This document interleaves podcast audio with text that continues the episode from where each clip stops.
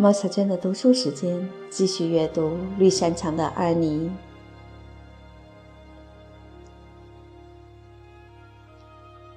第三十二章。录取名单公布了，六月过后结束了，斯塔西小姐在阿峰里学校的执教生涯也要结束了。那天傍晚。安妮和戴安娜心情沉重地从学校回家了，红肿的眼睛和湿漉漉的手帕都表明，斯塔西小姐的离别演说同三年前菲利普斯先生在类似情况下发表的讲话一样感人肺腑。戴安娜站在长满云杉树的山脚下，回头向校舍望去，唏嘘不已。看起来。好像一切都结束了，对吗？他郁郁寡欢地说：“你的心情应该比我的还好呢。”安妮说着，想从手帕上找一块干的地方，不过没有成功。下个冬季，你会再回学校上课，而我，如果运气好的话，可能就要永远离开亲爱的母校了。那根本不是一回事。斯塔西小姐不在了，也许你、杰或卢比也都不在了，只剩下我孤零零的一个人坐在教室里。你走后，我肯定受不了和别的同学一起做一张书桌。过去我们在一起非常快活，对吗，安妮？想到大家马上就要各奔东西，真让人伤心。戴安娜的眼泪从鼻子两边滑落下来，请你别再哭了，安妮请求道。你要是不哭，我也能忍住悲痛。林的太太常说，如果你无法高兴，就尽量强作笑颜吧。说来说去，我觉得下学年还有可能会回来。我预感自己可能考不上，而且最近一段时间，这种预感越来越强烈。不过，你做斯塔西小姐出的模拟考试题成绩不是很好吗？好是好，不过那些题目不让我觉得紧张呀。当我想到正式的入学考试，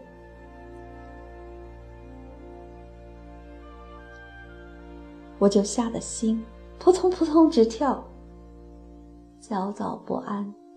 再说。我准考证上的号码是十三，肖斯派伊说：“这是个很不吉利的号码。”我并不太迷信，知道这个号码和我的成绩关系不大，但我仍然不希望自己的考号是十三。我要是也能和你一起去考试就好了，戴安娜说：“我们像以前那么悠闲的时间已经一去不复返了吧？我想你每天晚上。”还得拼命的用功学习了。不，大家都已经向斯塔西小姐保证再也不打开书本了。她说那样只会使我们疲劳过度，心绪不宁。我们每天最好出去散散步，尽量不去考虑考试的事儿。吃过晚饭，早早上床睡觉。虽然说这是个很好的建议，但我觉得很难照办。好的意见是容易接受的，我想。不过，弗利西安德鲁斯告诉我，在考试的那一个礼拜当中，他每天晚上都睡不着，拼着命死记硬背，打算至少他那样，夜里花一半时间准备复习。在城里应考的那几天，你的约瑟芬姑婆请我住到她家里去，真是太热情了。你去考试以后写信给我好吗？礼拜二晚上就会给你写信，告诉你第一天的情况。安妮答应了。那么礼拜三回到邮局等着。戴安娜也许诺道。礼拜一，安妮进了城。戴安娜如约于礼拜三等候在邮局门口，终于收到了安妮的来信。我最亲爱的戴安娜。现在是礼拜二的晚上，我在姑婆的藏书室里给你写这封信。昨天夜里，我一个人睡在我的房间里，感到非常的寂寞。多么希望你也在这里啊！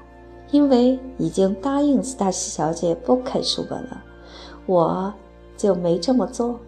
可是不能打开历史书，让我觉得很难受。我在学习功课以前，总喜欢读上几页，省得我去看小说。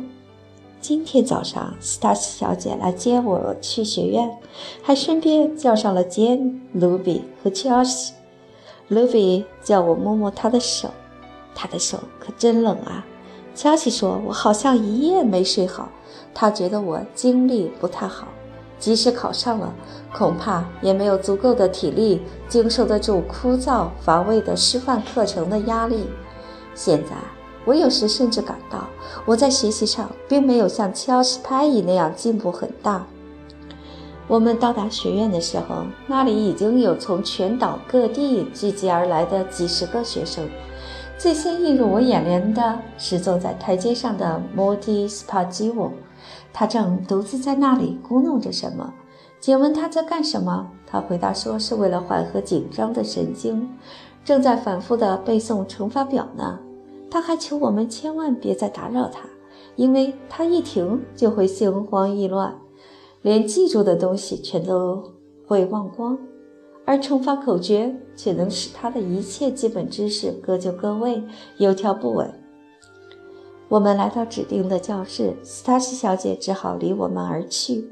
我挨着肩，她不慌不忙，从容不迫，真叫我羡慕。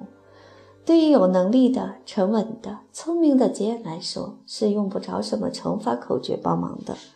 我当时不知道自己的表情是否暴露出了我心里的想法，不知道别人在教室的另一边是否也会听见我的心在砰砰乱跳。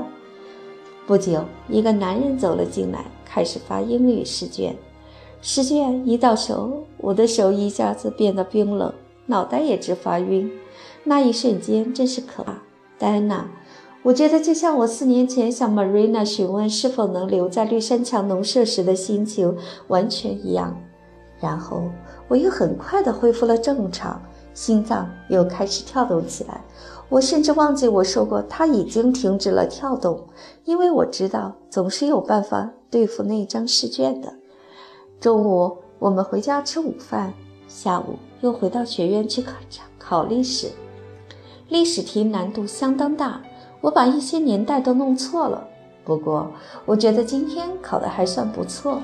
可是明天就要考几何了。我想起这个难关的时候，决定不管怎么样都不打开几何书来看。如果乘法口诀对我有帮助的话，我就会从现在开始一直背到明天早晨了。傍晚，我去看望了其他的女同学。途中遇见莫迪斯帕基翁，心烦意乱地在那边走来走去。他说：“他觉得自己历史肯定通不过，注定会让父母失望，所以想坐明天早上的火车回家。不管如何，当木匠比当牧师简单。”我劝他坚持到最后，把各门功课考完。如果中间打退堂鼓，不是对不起斯塔西小姐了吗？我有时想，自己如果生下来就是个男孩子该多好呀！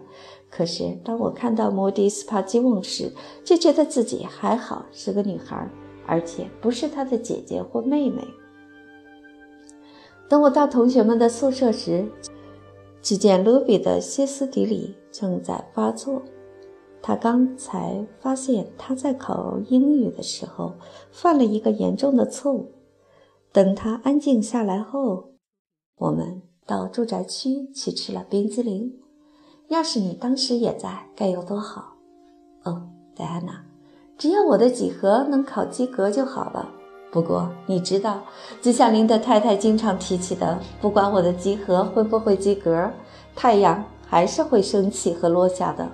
话是这么说，但它却不能让我觉得安慰。我想，如果考砸了，太阳还是不升起来的好。你忠实的安妮。所有科目，包括几何的考试，都按时结束了。礼拜五的傍晚，安妮回到了家。她觉得非常疲倦，但胜利的喜悦却溢于言表。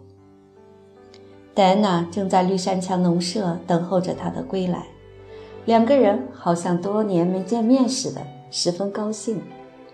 亲爱的老朋友，见到你回来真是太好了。你这一走，好像很久很久。哦，爱你，你过得怎么样？很好，我想除了几何都答得不错。几何能不能及格，我不太清楚。不过。我非常害怕，觉得自己过不了关。嘿，回家的感觉真好。因为山桥农舍是世界上最可爱、最美的地方。其他同学考得怎么样？女孩子们都说考得不好，会不及格。但我认为他们都考得很好。乔西说几何很容易，连十岁的孩子都会做。莫蒂斯帕基翁还是觉得历史及不了格。查理说他的代数考得很糟，不过现在我们还不知道考试的成绩，还要等上两个礼拜才公布成绩。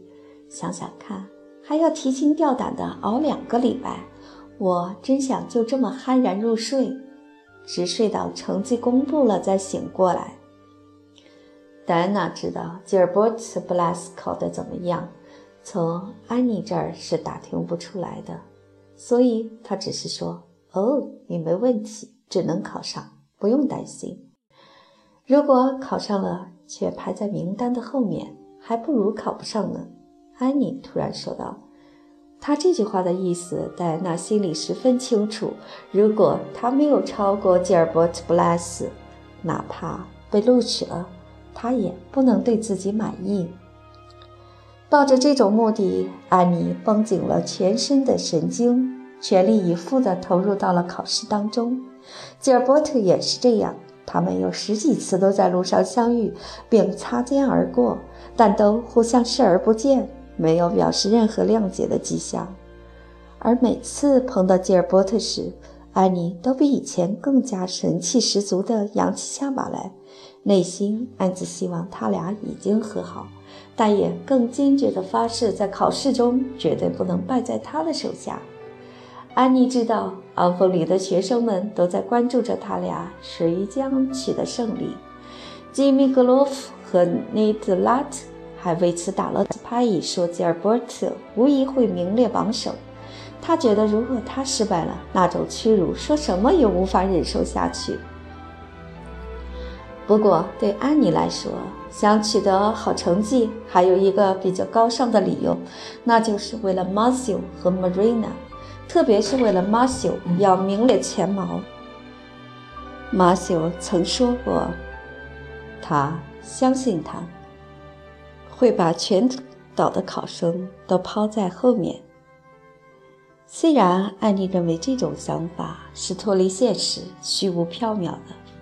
不应该抱有指望，但他确实抱有热烈的愿望，总希望自己能进入前十名，这样他就可以看到 Matthew 那双慈爱的棕色眼睛为他的胜利感到骄傲而闪亮。于是，安妮便拼命地死记硬背起那些枯燥无味的方程式和变化多端的语法来。马修的期望。就是他刻苦的最好补偿。两个礼拜刚一过去，安妮便和同样兴奋的简、卢比和乔西一起到邮局去了。他们颤抖着打开《夏洛特顿日报》，仔细地查询着，但却一无所获。大家情绪低落极了，就像参加考试的那个星期所体验到的一样。查理和吉尔伯特也不能超然物外。也在那里等着，只有莫迪斯帕基翁一个人顽固地躲得远远的。我没有胆量去邮局镇定自若地看报纸。他对安妮说：“我还是等你们谁突然跑来告诉我是否录取了吧。”三个礼拜过去了，可成绩依仍然迟迟未到。安妮神经极度绷紧，再也无法忍受了。食欲急速下降，对自己在阿峰里的社交活动也没多少兴趣了。林德太太担心地说：“要保守党人监管教育。”发生这种事儿是理所当然的了。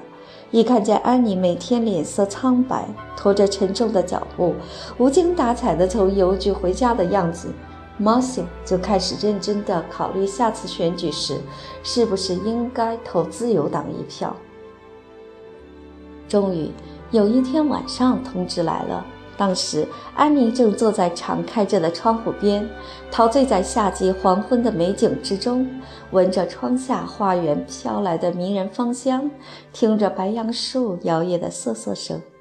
每天，只有在这个时候，她才能暂时忘掉考试的烦恼和尘世间的忧患。冷杉树上面，东方的天空被晚霞染成了淡淡的粉红色。安妮正在如梦如幻地沉思着，是否颜色仙子就是这个样子呢？她突然发现戴安娜正穿过冷杉树林，跑过独木桥，爬上斜坡，手里拿着一份颤动的报纸。安妮立刻意识到报纸上肯定刊登着什么消息，是录取的名单公布了。她的脑子立刻眩晕起来。剧烈的心跳使他觉得刺的还没敲，就径直冲到了房间里。他觉得好像已经过了整整一个小时，他是多么兴奋啊！安妮，你考上了！他喊道，而且是第一名。吉尔伯特也是，你们俩并列第一，总共有几十个人呢。不过你是高居榜首啊，我真为你感到骄傲。戴娜把报纸扔到桌子上。上气不接下气，连多讲一句话都不行了，一下子倒在安妮的床上。安妮想要点着油灯，可紧张地打翻了火柴盒，划断了六七根火柴之后，才哆哆嗦嗦地把灯点着，然后一把抓过报纸。是的，他已经考上了。他的名字排在二百个人的名单的最前面。那个时候，他才懂得了生活的意义。你干得真棒，安妮！